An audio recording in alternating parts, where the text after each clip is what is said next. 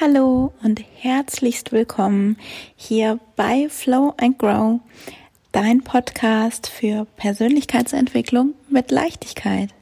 Mein Name ist Steff, ich bin Mindset- und Hypnose-Coach und Gastgeber in diesem Podcast. Ich freue mich sehr, dass du dabei bist und wir legen gleich los mit unserer heutigen Folge. Heute geht es um bewusstes Leben, ähm, bewusste Lebensgestaltung quasi. Und eigentlich ist es noch so ein bisschen die Ergänzung zu meiner Definition von, was ist eigentlich Persönlichkeitsentwicklung und wie definiere ich das? Denn das geht einfach Hand in Hand. Und deshalb möchte ich dem bewussten Leben heute nochmal besondere Aufmerksamkeit schenken. Ein bewusstes Leben, bewusste Lebensgestaltung zeichnet sich für mich genau dadurch nämlich aus. Dadurch, dass ich mein Leben bewusst gestalte. Bedeutet, ich verstecke mich nicht hinter Umständen, sondern schaue, inwieweit kann ich selbst etwas in die Hand nehmen, was mich stört, was ähm, mich hindert in meinem erfüllten Leben und ähm, gucke da bewusst hin und ändere es. Bestes Beispiel äh, wäre in dem Fall wieder das Berufliche. Damit äh, kann man es immer ganz schön mh, mm, festhalten, wobei ich gar nicht meine, dass sich das immer ähm, übers Berufliche zeigen muss. Das können auch ganz kleine Dinge sein. Äh, wenn ich bei mir bin und zum Beispiel für mich rausfinde, nur weil meine Freunde alle das Fitnessstudio ganz toll finden und ich aber für mich einen viel besseren körperlichen Ausgleich finde, indem ich einfach eine Stunde am Tag im Wald spazieren gehe und mich mit der Natur verbinde, dann ist das auch eine bewusste Entscheidung. Und ähm, dann kann das genauso ein großen Einfluss haben, wenn ich da nämlich bei mir bin und nach diesem meinem eigenen Bedürfnis handle, wie wenn ich zum Beispiel auch äh, vom Job eine Entscheidung treffe. Ich verstehe also ein bewusstes Leben im ganz wortwörtlichen Sinne, bewusst wahrnehmen, ähm, die Augen zu öffnen und hinzuschauen. Denn oft habe ich den Eindruck, dass ähm, wir gesellschaftlich so ein Stück weit äh, dazu aufgezogen werden, Scheuklappen anzuziehen, nicht hinzugucken, wo es weh tut. Und ähm, damit arbeiten wir natürlich die ganze Zeit gegen uns. Und sich davon wieder das abzutrainieren und nach und nach immer mehr und mehr und mehr Scheuklappen beiseite zu legen, um einen klaren Blick auf mich, auf meine Persönlichkeit, Individualität zu haben und danach mein Handeln auszurichten.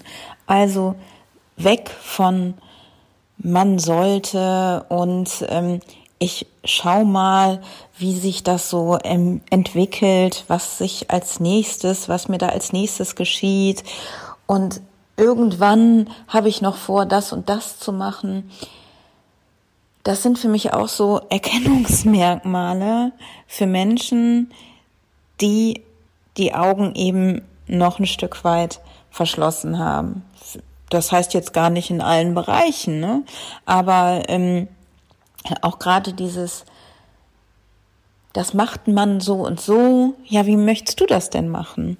Ne? Also das ähm, Finde ich ganz wichtig übrigens, das habe ich mir direkt von Anfang an gesagt. Ich werde auf jeden Fall eine gesamte Podcast-Folge dem unschuldig ausschauenden Wörtchen Mann widmen.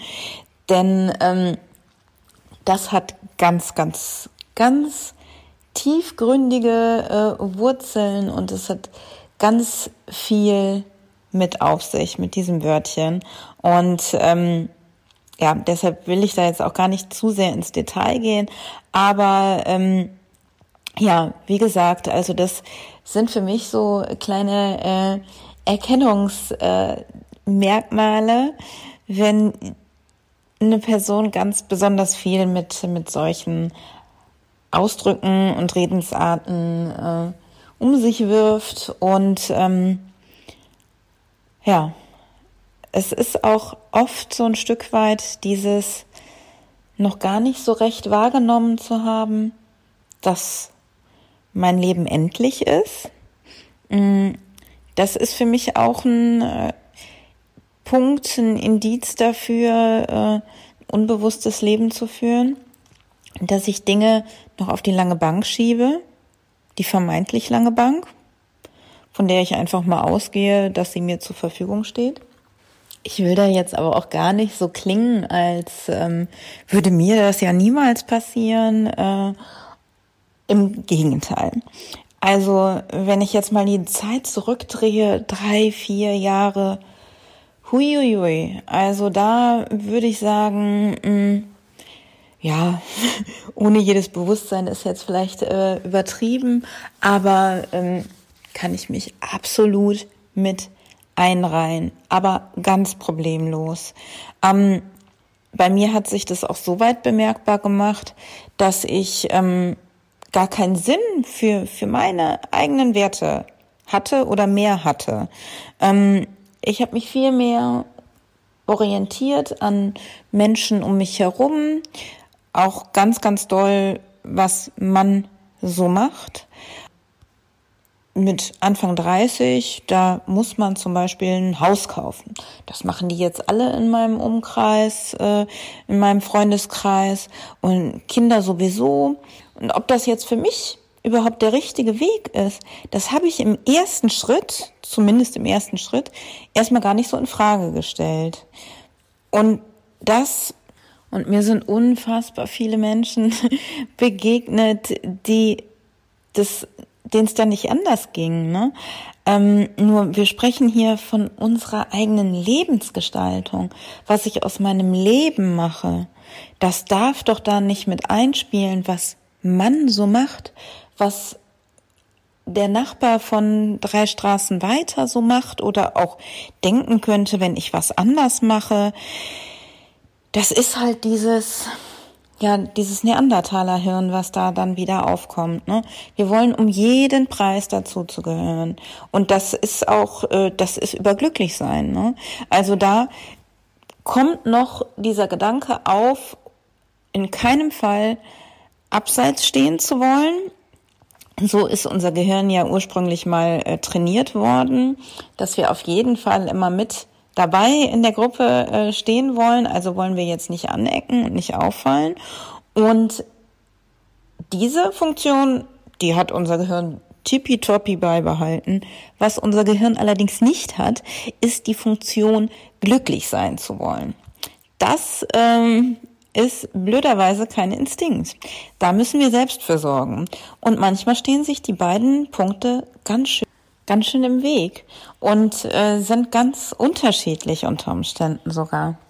Aber weißt du, am Ende des Tages stell dir wirklich mal mit ganz offenem Blick die Frage, wessen Meinung ist mir wichtiger wie meine eigene? Und da darf dann einfach nichts anderes stehen.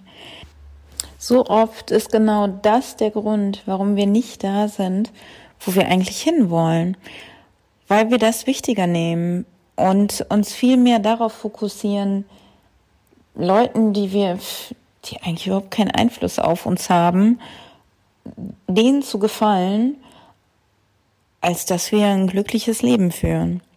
Und das ist vielleicht auch zusammengefasst, was ich für essentiell für ein bewusstes Leben halte. Zu schauen, was will ich? Im Kleinen wie im Großen. Und den Mut zu haben, die eigene Meinung, die eigene Stimme so laut werden zu lassen, dass sie die Meinung von Fremden vollkommen überstrahlt. Dass nur nach meinem Herzen meine Schritte ausgewählt sind und dass ich danach entscheide, welche Richtung ich eingehe. Und bei mir ist es dann letztendlich dazu gekommen, ähm, dass ich, ich hatte ja gesagt, so ähm, für einen Moment war der Plan, ach ja komm, dann ähm, holen wir uns jetzt zum Beispiel auch mal ein Haus. Da muss man dazu sagen, ich bin jemand, für den Freiheit eigentlich über alles geht. Und zu diesem Zeitpunkt hätte ich mich da für, oder hätten wir uns da für einen Hauskauf entschieden in der Gegend, die wir gewollt hätten, das hätte eine ganz starke finanzielle Belastung zum Beispiel auch bedeutet und eine ganz, ganz große Bindung. Und eine solche Bindung an etwas Materielles auch noch, das entspricht mir überhaupt nicht. Das ist überhaupt nicht mein Charakter. Ich bin total freiheitsliebend und ähm, mittlerweile versuche ich Besitz auf ein Minimum zu reduzieren, dass ich gar nicht auch an solche Hamsterräder komme, wo ich dann äh, mir so viel Besitz anlache oder ähm, materielles, äh, dass ich zum Beispiel um, unbedingt ein ganz, ganz hohes, hohes Einkommen immer erzielen muss. Ich habe außerdem auch immer äh, im Hinterkopf, ins Ausland gehen zu wollen und ähm, uns so weit frei zu halten, dass wir diese Möglichkeit auch haben. Und ja, und da stand ich da äh, und habe mal zwischenzeitlich gedacht, okay, wir kaufen jetzt ein Haus. Ich habe jetzt auch einen Job, der macht mir nicht so viel Spaß. Das war damals schon Thema, dass ich das eigentlich nur mache, weil man da ganz gut verdient und ja vermeintlich sicher ist in dem Großkonzern. Also ähm, ich stand eigentlich völlig neben mir. Und äh, das hat dann ein paar Momente gedauert und ähm, da sind Krisen aufgekommen, externe äh, Krisen, die mich irgendwie zum Nachdenken angeregt haben. Und dann habe ich da die Kurve gekriegt und äh, habe da dann aufgehört, mich aus den Augen gehen zu lassen und äh, den Weg zurück zu mir wieder gefunden. Hinzu kam dann äh, Ausbildung, Coaching-Bereich äh, und klar, ne, da ist natürlich dann auch noch mal eine ganz, ganz intensive Reflexion, die da äh, stattfindet. Ähm, aber das liegt jetzt nicht nur am beruflichen, sondern ich habe das auch ganz einfach als Privatmensch total zelebriert und ausgearbeitet, dann ähm, mein bewusstes Leben zu kreieren. Und ja, im Kleinen und im Großen. Im Großen dann vielleicht, dass ich gesagt habe, okay, es äh, Besitz wird runtergeschraubt oder es wird, äh, ich mache den Job, den ich immer schon machen wollte und starte dadurch und äh, baue mir eine Selbstständigkeit auf und einfach weil ich das will, nicht weil das jemand anderes von mir erwartet oder sich für mich wünscht, sondern weil das mein Ding ist. Ein weiterer Punkt, den ich in dem Zusammenhang passend finde, ist zum Beispiel, dass ich schon mein Leben lang ein ganz, ganz großer Tiermensch bin. Schon als Kind hatten wir einen Hund, dann ähm, haben wir jetzt auch gerade äh, also meine Frau und ich, zwei Hunde und die wir aus dem Tierschutz geholt haben. Dann war ich ein Pferdemädchen in meiner Kindheit und Jugend und ähm, bis, also immer noch hier und da, aber ähm, bis vor ein paar Jahren noch regelmäßig Reitunterricht genommen. Also Tiere haben immer eine ganz, ganz hohe Rolle für mich gespielt und ich habe mich absolut als Tierfreund bezeichnet. Immer mein ganzes gesamtes Leben. So, dennoch habe ich aber Fleisch gegessen. Und ich habe das überhaupt nicht mir angeguckt, ob das irgendwie vielleicht nicht so ganz konkurrent ist. Und letztendlich war es für mich dann, als ich den Blick für sämtliche Lebensbereiche. Ne? Das, das war dann ja nur eine weitere Unstimmigkeit, die ich quasi ausgebügelt habe. als ich das dann äh, erkannt habe, habe ich erstmal gemerkt, was für ein Blödsinn. Also ich kann mich doch nicht als Tierfreund bezeichnen und währenddessen schön an meinem Stück Fleisch knabbern. Also ähm, total widersprüchlich in meinem Verhalten. Und das ist natürlich auch so was, diese, das sind diese Sachen, die, die mich als Mensch und da kann man auch allgemein sagen, die Menschen unzufrieden machen. Wenn ich gegen meine Werte handel und lebe, das sieht man immer wieder, dass das dafür sorgt, dass Menschen unglücklich sind. Vielleicht auch, weil sie sich noch nie so wirklich damit auseinandergesetzt haben, was sind denn meine Werte? Wofür stehe ich denn ein? Wofür brenne ich? Was liegt mir so richtig am Herzen? Und ähm, ich für mich habe da zum Beispiel die Freiheit als, als großen Wert, die Liebe, damit meine ich jetzt auch die partnerschaftliche Liebe, die einen ganz, ganz großen Teil meiner Lebensqualität ausmacht. Weiterentwicklung. Und ja, auch die Tierliebe ist ein Wert, der für mich eine große Rolle im Leben spielt und der sich in meinem Handeln zeigt und der sich daran zeigt, wie ich mein Leben ausrichte, genauso wie andere Werte, die mir sehr, sehr wichtig sind. Und an der Stelle möchte ich dich vielleicht mal einladen, äh, falls du dich mit dem Thema noch nicht beschäftigt hast bislang, dir auch mal so deine Top 3, Top 5 der Werte zusammenzustellen. Komischerweise, obwohl unsere Werte eigentlich so ein bisschen der Leitfaden äh, sind in unserem Leben und in unserer Persönlichkeit, die uns ja ausmachen, eben weil nicht jeder die gleichen Werte an erster Stelle hat. Das ist ja ganz, ganz, ganz fundamental, sei es jetzt in, in zum Beispiel in einer Beziehung. Hast du mit deinem Partner, mit deiner Partnerin die gleichen Werte? Wenn nein, wow, wie handelt ihr das? Wie kommt ihr damit zurecht? Sind das Werte, die sich ergänzen oder steht ihr einander damit tatsächlich auch regelrecht im Wege? Weil dein Gegenüber einen für dich wichtigen Wert einfach nicht in seinem Alltag, in seinem alltäglichen Handeln mit einbringt.